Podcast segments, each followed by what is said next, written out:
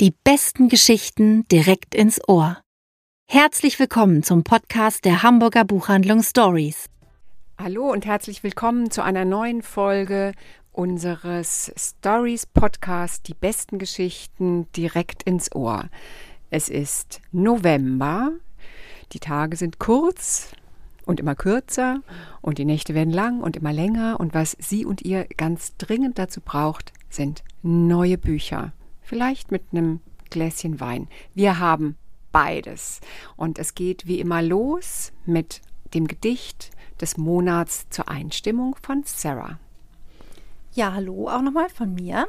Ähm, das Gedicht heißt November und es hat geschrieben Heinrich Hoffmann.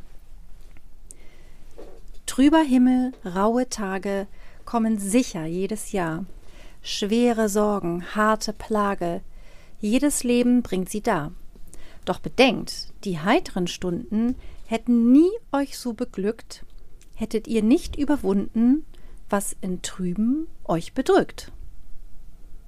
Mm. Mhm. Passt so gut in diese Tage, Total, finde ich auch, ja. Mm. Ganz schön. Ähm, ich fange an mit einem schwedischen Krimi. Das ist ja nicht das Genre, was sonst so unbedingt das meine ist, weil oft zu blutrünstig und zu eklig für meine zarte Seele. Aber ich finde, im November muss es auch ein Krimi sein. Und wenn man einen so großartigen Schweden-Krimi hat wie ich, dann ist die Welt eigentlich schon ein bisschen schöner. Christopher Carlsson hat einen neuen Krimi rausgegeben. Er heißt Was ans Licht kommt. Christopher Carlsson ist ja so ein bisschen der neue Stern am schwedischen Krimihimmel und hat mich fast so erinnert mich fast so ein bisschen an die frühen Mankels oder auch Sjöwal Valley oder so, also so ein sehr noir, sehr ruhig. Aber worum geht es denn eigentlich? Es spielt 1986 beginnt im Februar mitten im schwedischen Winter und ähm, da geschehen zwei Ereignisse. Zum einen wird der schwedische Ministerpräsident Olof Palme erschossen und das Land fällt in so eine Art Schockstarre, wie man sich unschwer vorstellen kann. Alle sind wie gelähmt ähm, und, und ein, ein derartiges Ereignis scheint eigentlich in Schweden, in Europa eigentlich nicht möglich. Und eine Vergewaltigung, die genau in dieser Nacht passiert, und zwar in einer ländlich geprägten Gegend in Südschweden, in Horland, scheint daher in den ersten Tagen in diesem Chaos der, der Meinungen und Spekulationen eigentlich fast unterzugehen. Aber nicht so für den ermittelnden Beamten, für den das natürlich eigentlich der Fall seines Lebens ist. Er heißt Sven Jorgensen und er weiß, dass der Täter es wieder tun wird. Er hat ähm, seine Tat am Telefon selbst angezeigt, hat die ermittelnden Beamten zum Tatort gelotst und er hat auch gesagt, ich werde es wieder tun. Er kann es nicht klären. Sven Jorgensen wird an diesem Fall verzweifeln und er wird ihn nicht aufklären können. Der, die Tat oder die Taten bleiben ungesühnt. 30 Jahre später, und damit beginnt das Buch, ähm, kommt ein bis zum Ende namenloser Schriftsteller und Ich-Erzähler, der in diesem Ort groß geworden ist, zurück und will der Wahrheit auf den Grund gehen. Aber wir merken sehr schnell beim Lesen, was ist eigentlich die Wahrheit? Und für wen gibt es eine Wahrheit? Und wie hoch ist der Preis für die Wahrheit? Christopher Carlsen, finde ich, der könnte so ein bisschen den Skandinavien-Krimi erfunden haben. Das ist ein unglaublich düsteres, atmosphärisches Buch mit vielen sehr komplexen Fragestellungen ähm, über Moral, Motive, Hintergründe und ähm, vor allen Dingen erzählt er so ganz pointiert vom, vom Unbehagen und der Verzweiflung der Menschen, in deren Leben das Böse so unvermittelt einbricht. Ähm, ich fand es wirklich großartig und super, super spannend. Also es ist nicht nur ruhig erzählt, sondern es ist dabei auch super spannend. Und ich habe wirklich sage und schreibe dreimal gedacht, ich wüsste, wer der Täter ist. Wow. Und musste dreimal meine Meinung revidieren und sagen, okay, habe mich geirrt. Also, kurz und klein, was ans Licht kommt, ist für mich einer der besten Krimis, die ich in diesem Jahr gelesen habe und ein absolutes Must-Read für den Dark November. Wow. Und sag mal, du sagtest ja, dass es auch so ein bisschen an Thierval Valleux so erinnert. Mhm. Die waren ja auch durchaus so immer so ein bisschen gesellschaftskritisch, finde ich. Ist da auch was so drin? Weil das gefällt mir immer sehr gut an. Krimis, ja, so ist auf, auf jeden Fall. Also schon alleine, weil er auch immer wieder auf diese politische Situation in Schweden zurückkommt, mhm. also auf die Veränderung, ähm, die es durch den Mord an Olof Palme mhm. gegeben hat, ähm, die Ermittlungsfehler, die passiert sind, das, das Polizeiversagen ja. und wie einfach Menschen darauf reagieren und wie eben so ein bisschen das Land dadurch so, ja, so ein Stück weit seine Unschuld verloren hat mhm. und den, den Glauben, es könne sowas einfach nicht passieren. Wow. Hört Wirklich sich, ganz toll. Hört sich großartig an. Also viel mehr als ein mhm. bloßer Krimi. Mhm. Toll. Super. Und was hast du so? Also ich würde gerne anfangen mit Daniela Dröscher. Mhm. Lügen über meine Mutter. Oh. Wir dürfen ja ah. endlich drüber reden. Endlich, endlich, mhm. endlich. Das Schweigen darf gebrochen so werden. Total. Aber das müssen wir jetzt aufklären, warum wir nicht drüber sprechen Absolut. durften. Genau, also unser ähm, sehr ähm, toller Kollege ähm, Frank Menden, der war ja in der Jury zum diesjährigen Deutschen Buchpreis. Und ähm, wir durften wirklich die Bücher, die eben auf der Longlist und dann auch auf der Shortlist vor allen Dingen waren, ähm, noch nicht vorstellen. Ähm, wir mussten uns da wirklich sehr bedeckt halten, weil er eben Jurymitglied ist. Und ähm, jetzt ist natürlich ähm, die Katze aus dem Sack. Der Buchpreis wurde vergeben, nicht an Daniela Dröscher. Aber wir dürfen jetzt endlich mal über dieses Buch sprechen, genau. was uns wirklich so gut gefallen hat. Und ich habe sie, ich darf gerade sagen, ich habe sie auf der Buchpreisverleihung getroffen. Oh. Ähm, und ich habe ihr gesagt, dass sie die Buchpreisträgerin unseres Herzens ist. Das, das hat sie gefreut. Das hast du richtig toll ja. gesagt, weil genau so ist es ja. auch. Ähm, Daniela Dröscher, Lügen über meine Mutter. Das hat mich sehr, sehr bewegt. Mich auch tatsächlich ein Stück weit mitgenommen. Auf die beste Art und Weise, wie ein Buch das vermag. Es ist eine unglaublich interessante Familien- und vor allen Dingen Mutter-Tochter-Geschichte. Und ja, davon gibt es doch recht viele mhm. ähm, auf, am literarischen Himmel, aber diese ist wirklich nochmal anders und hat noch so eine ganz besondere Ebene, zu der ich noch komme. Wir befinden uns in den 80er Jahren. Daniela Dröscher ist Jahrgang 79 und ähm, wir befinden uns in einem kleinen Ort in Westdeutschland im Hunsrück. Und Kanzler Kohl ist gerade ähm, Kanzler geworden. Ähm, die Tschernobyl-Havarie ist passiert und es liegt so ein Hubba-Bubba-Duft, finde ich, in der mhm, Luft. Mhm, also ich genau. finde, das riecht man eigentlich förmlich, so dieses, was man gerade so mit der Zeit verbindet. Genau. Schweißbänder und Leggings. Schweißbänder und Leggings, ganz und genau. Schulter. Absolut. Und in dieser Welt und in dieser Zeit wächst die kleine Ela auf mit ihren Eltern. Und ähm, sie liebt ihre Mutter wirklich über alles. Ihren Vater die Beziehung ist definitiv komplizierter. Sie hat, glaube ich, so ein, ähm, sie sieht so ein bisschen zu ihm auf. Er ist so der Vater, der so alles macht, aber ich, sie hat auch, glaube ich, ziemlich einen Respekt so vor ihm. Also ist ihm nie so nah wie ihrer Mutter. Ähm, und was wirklich sehr belastend auf sie einwirken wird in ihrer Kindheit und auch Jugend, in ihrem Aufwachsen, ist das Verhältnis zwischen ihren Eltern.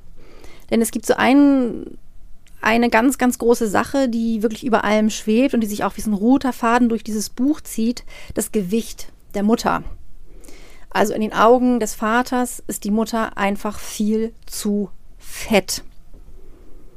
Ob sie es wirklich ist, sei, sei mal dahingestellt.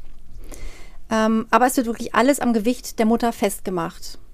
Und im Prinzip sogar der berufliche Erfolg des Vaters, sein, sein berufliches Versagen auch. Ähm, es wird quasi alles am Gewicht festgemacht und sie wird wirklich richtig terrorisiert damit. Also sie wird beim Essen angesprochen auf ihr Gewicht, willst du das wirklich noch essen? Muss das wirklich noch sein? Ähm, sie wird angehalten, Diäten zu halten. Ähm, es wird so eine, ähm, das neueste Modell einer Waage wird ins mhm. Bad gestellt und sie soll, ne, so überwachtes äh, Wiegen soll dann stattfinden. Also wirklich fürchterlich. Ähm, und langsam, und das finde ich auch ganz, ganz herzzerreißend zu lesen, wird eben die kleine Ela, ich weiß nicht, ob ich es schon erwähnt habe, die ist sechs, als die Geschichte losgeht, wird von, wird davon beeinflusst. Mhm ähm, dass sie sich irgendwann wirklich anfängt, schon selber zu fragen, ist Mama, ist Mama wirklich zu fett? Und im Prinzip anfängt, so ein bisschen durch die Augen des Vaters ihre Mutter zu betrachten. Es gibt natürlich ähm, komplizierte Familienverhältnisse, also die, die Familie der Mutter, ähm, die Beziehung zwischen den beiden Frauen ist äußerst kompliziert. Ähm, die Familie des Vaters ist auch äußerst kompliziert. Ähm, eine der tollsten Figuren in diesem Buch ist für mich die Schwester des Vaters, die irgendwie so ein, so ein Freigeist ist ähm, und immer mal wieder so ein bisschen was da reinbringt, wo man denkt, oh, es gibt Hoffnung. Aber die lebt ja gar nicht da. Die verschwindet dann wieder in, in, in die Stadt und lebt eben ihr Leben. Ähm, und was eben das Besondere ist, was ich eingangs erwähnte, sind ähm, sind Passagen, wo quasi Ela aus ihrem erwachsenen Ich das Ganze im Prinzip reflektiert. Und ich habe gelesen am Interview mit der Autorin, mit der Daniela Dröscher, dass sie das auch gemacht hat, um diesem kleinen Mädchen nicht zu viel zumuten zu müssen. Weil das Kind versteht das ja noch gar nicht, was eigentlich passiert. Mhm. Und sie greift quasi ein ähm, zwischen den Kapiteln und analysiert, reflektiert aus ihrem erwachsenen Ich. Und das finde ich so brillant gemacht, wirklich. Und eben auch sehr besonders an diesem Buch. Es ist autobiografisch, also die Autorin verarbeitet ihre eigene Kindheit und Jugend. Ähm, und ich könnte mir vorstellen, dass es ihr mitunter sehr, sehr schwer gefallen ist, äh, dieses Buch zu schreiben. Ähm, ich bin ziemlich durchgejagt, muss ich sagen. Ich weiß nicht, wie es dir ging, Anne. Genauso. Ich konnte gar nicht aufhören. Ich auch nicht. Ich war zutiefst bewegt ähm, und spüre wirklich auch eine Dankbarkeit beim Lesen, dass die Autorin das niedergeschrieben hat, weil ähm, ich finde, es hält wirklich viel bereit. Mhm. Ja, und was, ich, was mich wirklich so beeindruckt hat, war in diesen Erwachsenenpassagen, also wie viel Mitgefühl sie zum einen für die kleine Ela hat, mhm. die kleine Daniela ähm, und ähm, die ja so wirklich so zwischen Loyalität und Schuldgefühlen immer Total, so schwankt, ja. weil sie ja weiß, dass sie sich nicht für ihre Mutter schämen sollte. Mhm. Und sie mhm. tut es aber dennoch. Und ähm, aber sie hat auch, die, die erwachsene Daniela Dröscher hat eben auch Mitgefühl ähm, und ganz viel Zärtlichkeit für ihre Eltern. Ja. Also es wäre so einfach eigentlich, den Vater zu verurteilen, weil der wirklich kein, kein gutes Bild mhm. abgibt. Und viele AutorInnen würden das auch tun. Und sie widersteht diesem, ja. dieser Versuchung, sondern sie nimmt sich wirklich ein Stück zurück und ähm, betrachtet das entwicklungspsychologisch, aber eben auch soziologisch, mhm. was eigentlich da passiert. Ja, und es ist so ganz toll, ne, weil man das natürlich mhm. in der äh, Retrospektive einfach ähm, natürlich auch irgendwie kann, als auf, aus dem erwachsenen Ich heraus. Und das, was passiert, würde man heute doch äh, Bodyshaming-Terror mhm. nennen. Absolut. Ne? Also Aber in den 80er Jahren, in der Glanzzeit von Aerobic, Schweißbändern mhm. und Leggings, ähm, hat man dafür eben kein Verständnis gehabt. Absolut nicht. Und da gab es eben dieses Wort irgendwie auch noch nicht, nee. ne? Mhm. Bodyshaming. Also es, es lohnt sich ähm, von vorne bis hinten, dieses Buch. Absolut. Also unsere Buchpreisträgerin der Herzen. Yes. Unbedingt lesen. Lesen, Absolut. lesen, lesen, lesen. Ich habe jetzt auch noch mal ähm, ein Buch dabei, wo es um die Spuren geht, die die Eltern in uns hinterlassen oder die älteren Generationen. Das geschrieben hat es Alex Schulmann, schon wieder in Schwede. Verbrennen alle meine Briefe. Alex Schulmann ist bei uns äh, bekannt geworden durch seinen Roman Die Überlebenden, ein wirklich großartiger, ähm, wenn auch sehr, sehr intensiver ähm, Familienroman. Und es gibt tatsächlich auch Parallelen zu der Dröscher, weil auch Alex Schulmann hat ein sehr, eigentlich ein autofiktionales Buch geschrieben. Es geht schon auch um ihn selbst, also um einen schwedischen Autoren Anfang Mitte 40, der auch Alex heißt, wie Alex Schulmann selbst. Und der leidet sehr unter seinen, wirklich unter seinen Wutanfällen, die ihn immer wieder überfallen und die er überhaupt nicht, überhaupt nicht im Griff hat. Also Situationen, in denen er wirklich einfach rot sieht. Und eines Tages sieht er in, dem, in den Augen seiner kleinen Tochter sowas wie Furcht.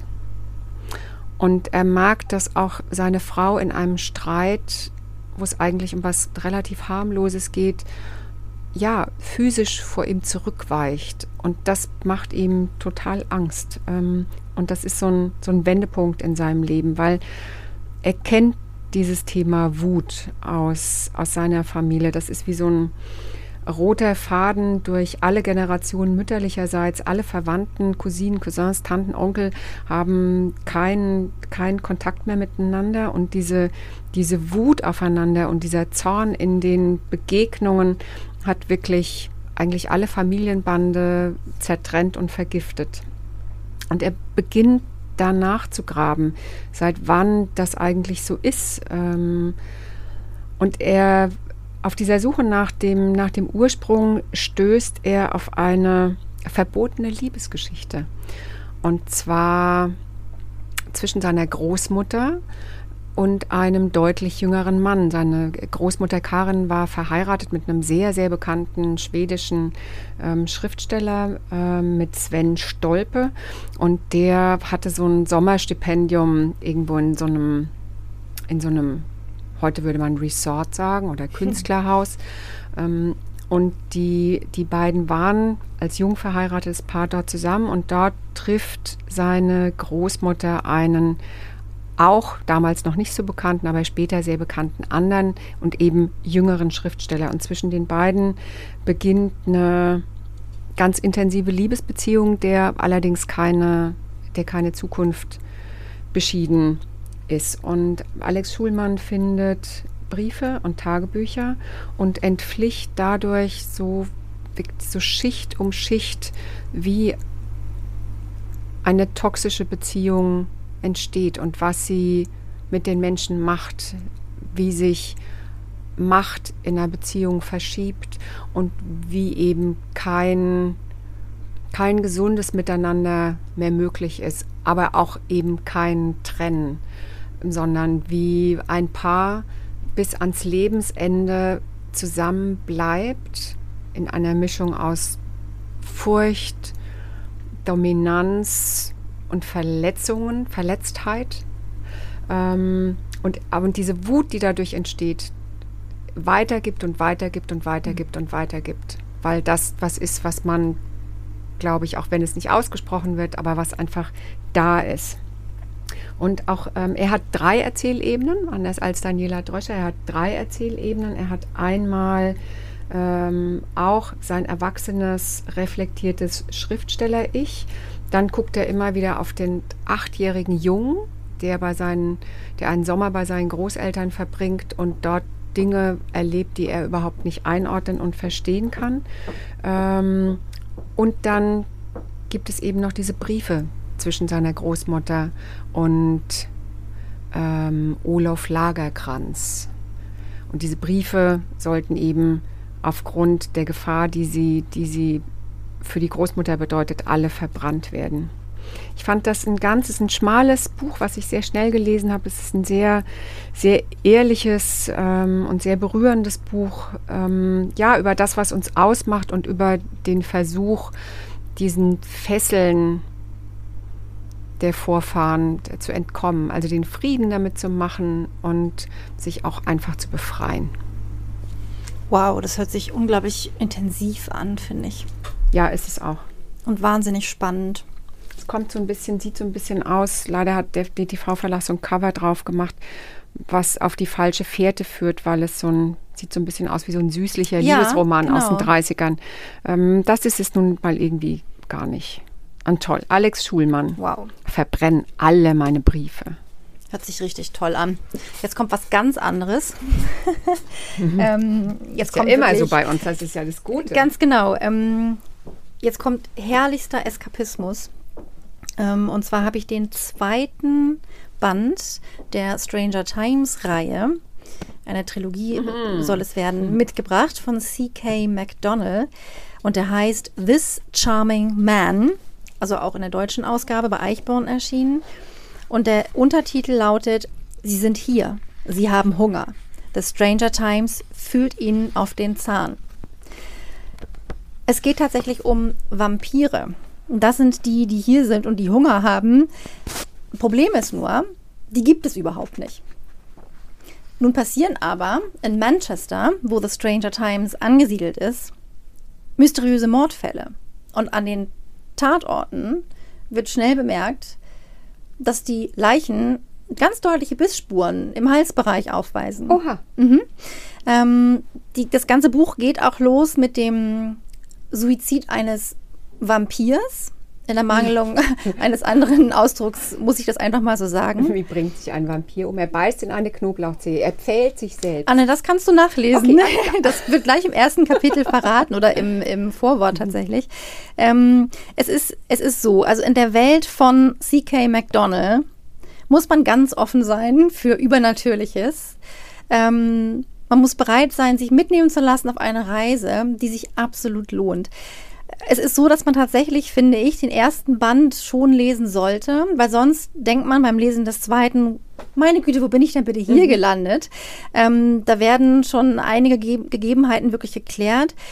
The Stranger Times ist eine Zeitung, die sich mit paranormalen Vorkommnissen beschäftigt.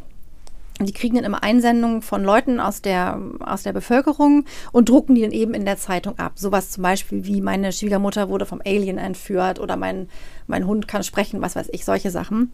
Höchst ähm, unterhaltsam. Die werden auch zwischendurch in dem Buch immer abgedruckt, die Zeitungsartikel. Und ähm, es geht um Hannah, die im ersten Band von London aus nach Manchester kommt und eben anfängt, als stellvertretende Redakteurin dort zu arbeiten. Und es passieren eben immer Mordfälle, wo dann dieses ganze Team äh, der Redaktion involviert ist. Und in diesem zweiten Band, The Charming Man, äh, ist tatsächlich ist eine Mitarbeiterin bedroht, die ähm, soll nämlich unschädlich gemacht werden. Und jetzt ist natürlich das Team unglaublich gefordert, ähm, das zu verhindern.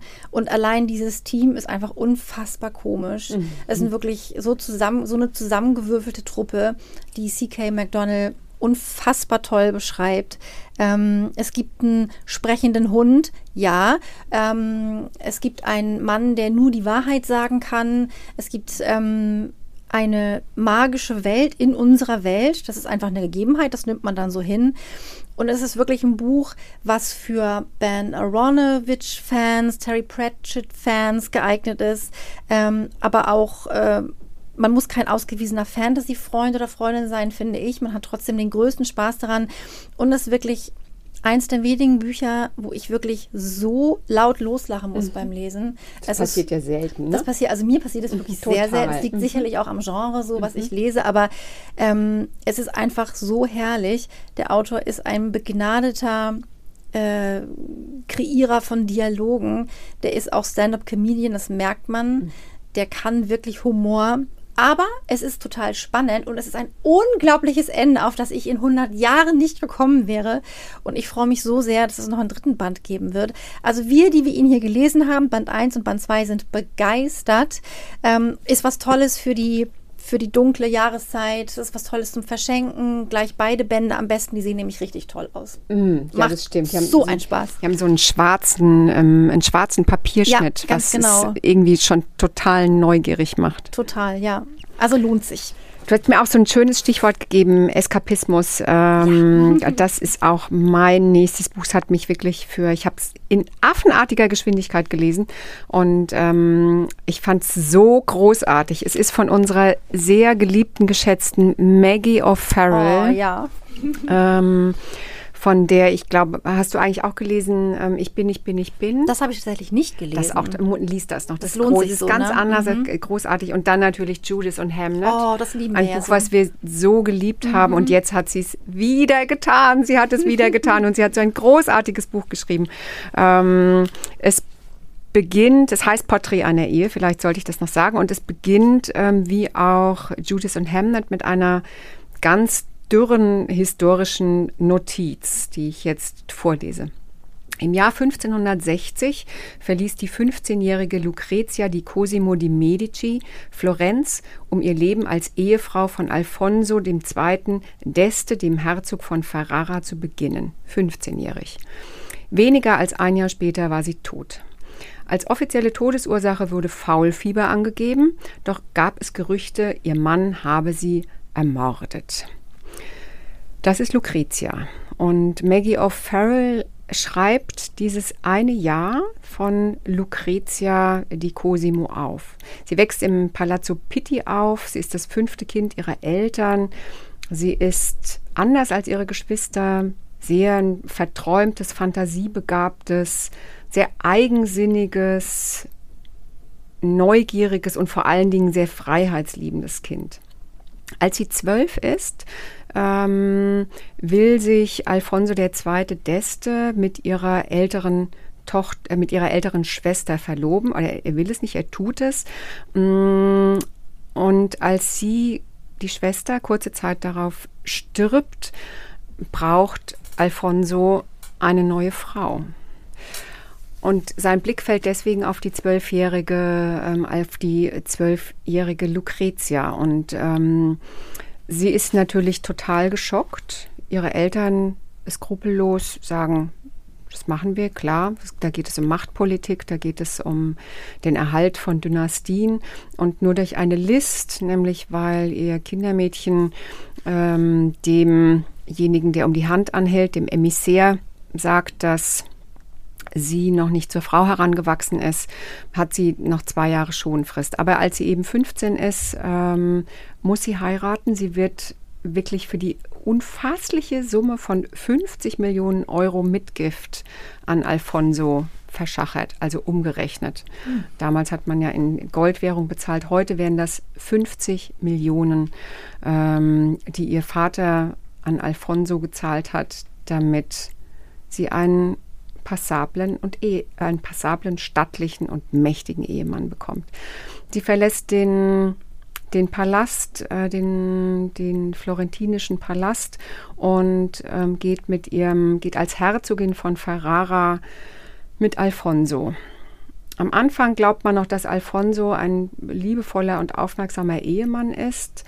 Doch als Lucretia auch nach einem Dreivierteljahr immer noch nicht schwanger ist und ähm, obwohl er ihr jede Nacht beiwohnt, mh, entpuppt er sich als wirklich grausamer, grausamer Despot. So, mehr will ich jetzt an der Stelle gar nicht erzählen. Ich sage nur, was für ein Buch. Das ist wirklich, das ist ein Sittengemälde, es ist ein Historienroman, es ist so wie die Renaissance selbst, es ist farbig, üppig, ganz bildreich, es ist total sinnlich, ähm, wie so ein, ja, wie so ein Renaissance-Gemälde. Und ich finde, es ist aber noch mehr. Also ich finde, es ist deutlich mehr, ähm, weil wir ja wissen und auch gerade jetzt in diesen Tagen ähm, mehr als deutlich wissen, dass bis in die Gegenwart Frauen entrechtet, verkauft, weggesperrt und zum Schweigen gebracht werden. Und Maggie O'Farrell setzt ihn mit der aufmüpfigen und tapferen Lucretia ein Denkmal. Ihnen allen. Und ich finde, das ist wirklich von der ersten Seite bis zur allerletzten eine Hymne an Freiheit und an Selbstermächtigung und ähm, ich rufe ein lautes Bravo in unseren kleines, in unser kleines Zwergenbüro. Lies es, Sarah. Es ist wirklich so großartig. Ich werde es absolut lesen, ähm, denn die Maggie O'Farrell schreibt so unglaublich gut. Mm. Ähm, und es gibt ja immer noch dieses tolle Buch This Must Be the Place von ihr, was ja immer noch nicht ins Deutsche übersetzt wurde. Ja. Aber wir haben es immer da, einmal im Regal bei den englischen Büchern. Und ich finde, das hier Porträt einer Ehe sieht auch wirklich richtig toll aus. Ja, es ist ganz schön. Es ist wirklich ein, aber also es wird, ähm, wird auf jeden Fall mein absolutes Weihnachtsempfehlungsbuch für alle leidenschaftlichen Leser. Nein, nicht LeserInnen, für alle Leserinnen. die Männer kommen einfach so schlecht weg mhm. in diesem Buch, so, so schlecht. Das darf auch ruhig sein. Ja, das darf mal mhm. sein. Ähm, Bei dir ist es jetzt ja dafür anders, ne? Ganz genau. Das ist definitiv auch für mich eins der Bücher meines Lesejahres und es ist alles andere als Eskapismus. Das ist die Realität unserer jüngeren Vergangenheit. Und ich bin immer noch, wenn ich das nur angucke, packt es mich wieder. Ich finde es einfach unglaublich, unglaublich wichtig. Es heißt Planet ohne Visum und geschrieben hat es Jean Malaquet, der als mh, hm, Wladimir Malatsky äh, 1908 in eine jüdische Familie in Warschau geboren wurde. Und dieses Buch ist tatsächlich schon Mitte der 40er Jahre erschienen und erst dieses Jahr das allererste Mal aus dem Französischen ins Deutsche übersetzt worden ähm, von der Edition Nautilus. Ganz, ganz großartiger Hamburger Verlag und kongenial, ich muss dieses Wort an dieser Stelle wirklich benutzen, übersetzt von Nadine Püschel. Ich wünschte, ich könnte es im Original lesen, aber ähm, das, die deutsche Sprache, also die Übersetzung, das muss wirklich ganz, ganz grandios sein. Ähm, und also worum geht es in diesem Meisterwerk? Das nehme ich wirklich auch nicht so oft in den Mund, dieses Wort, aber jetzt mache ich das ganz bewusst. Es hat über 600 Seiten und ähm, man möchte keine einzige Seite und kein einziges Wort davon missen. Ähm, also es ist 75 Jahre nach der Veröffentlichung, im französischen Original ist es erschienen. Und ähm, Schauplatz des Geschehens ist Marseille im Jahr äh, 1942. Und Jean Malaquet lässt jetzt wirklich ein Füllhorn von ProtagonistInnen auftreten. Ähm, Marseille, Marseille als ein Ort der Verheißung und Freiheit für einige, ähm, für viele, die auf ein Ausreisevisum wirklich warten. Das war dann im Prinzip ähm, für viele der, der Sprungplatz äh, nochmal weg aus dem, aus dem Europa hin nach Nord- oder Südamerika. Ähm, und für viele andere war aber Marseille eben auch ein Weg in die äh, Gefangenschaft und Deportation. Und ähm, diese vielen, vielen Charaktere, die Malaki auftreten lässt, sind tatsächlich äh, angelehnt an Realpersonen. Viele, die er davon eben gekannt hat. Unter anderem Anna Segers, Hannah Arendt, Victor Serge, Leon Feuchtwanger und viele andere. Ähm, zum Beispiel auch äh, der Amerikaner Varian Fry. Der hat in Marseille ein Rettungsnetzwerk geführt und unter anderem Malaké selbst zur Ausreise verholfen. Dem wird hier auch ein ganz, ganz tolles literarisches Denkmal gesetzt. Also wir haben es hier zum einen ähm, wirklich mit einem mit einem Stück Geschichte zu tun, wo tatsächlich auch reale Personen auftreten. Ähm, und natürlich hat Malaké sich überlegt, wie es diesen Personen denn in dieser unglaublich fürchterlichen Zeit gegangen sein könnte. Ähm, es geht um Resistance-KämpferInnen, es geht um Kollaborateure, um Opportunisten. Wir begegnen Spitzeln, Denunzianten und Menschen, die einfach wirklich Tag für Tag oder auch Minute von Minute zu Minute darum kämpfen, ja, im Prinzip ihre Menschlichkeit zu bewahren. Mhm. Ähm, und das ist so hart manchmal ähm, und so unglaublich berührend. Und dann wieder, wie schafft er das? Er bringt er so einen unglaublich tollen Humor da rein und es leuchtet plötzlich wieder auf aus den Seiten.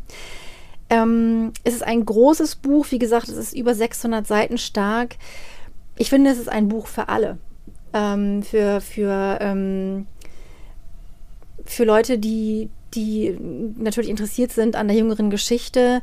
Ähm, es ist einfach auch ein unfassbar richtig, richtig gut geschriebenes Werk.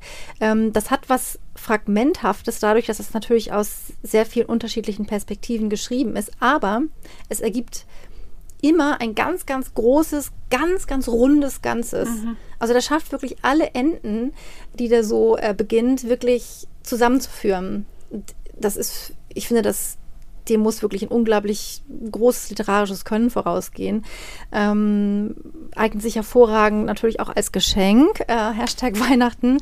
Es ist wirklich ein großes und ein unglaublich wichtiges Buch und ich wünsche ähm, diesem Buch wirklich eine ganz, ganz riesengroße Leserschaft. Ja. Toll. Ja. Vielen Dank, Sarah. Danke das, dir auch, Anne. Ja, was fällt es mir jetzt ganz, irgendwie ganz schwer, so, ein, so einen Abschiedssatz noch zu finden. Also ja, wichtiges Buch. Ich glaube, wir haben sowohl eskapistische als auch mhm. wichtige Bücher vorgestellt. Und, ähm, und auch aufklärerische Bücher, ne? Ja. Also wirklich. Ähm, genau. Ja. Und mhm. wilde Bücher. Und wilde Bücher, genau. Genau. Wir haben einfach die tollsten Bücher. genau. Und ich, ich hoffe, wir konnten ähm, Sie und euch so ein bisschen inspirieren zu lesen und sich damit die Zeit zu verkürzen und zu vertreiben. Und ja, die langen Abende ein wenig kürzer zu machen. Das nächste Mal und damit auch das letzte Mal in diesem Jahr ähm, können Sie uns hören, könnt ihr uns hören am 4. Dezember, also kurz vor Nikolausi, ähm, dann mit Sicherheit, denke ich, zu dritt wieder zusammen mit unserem oh, Kollegen ja. mhm. Frank Menten und ganz bestimmt mit unseren ultimativen Weihnachtsverschenk-Tipps. Yes. Bis dahin, gute Zeit und auf bald. Auf ciao, bald. ciao. Tschüss.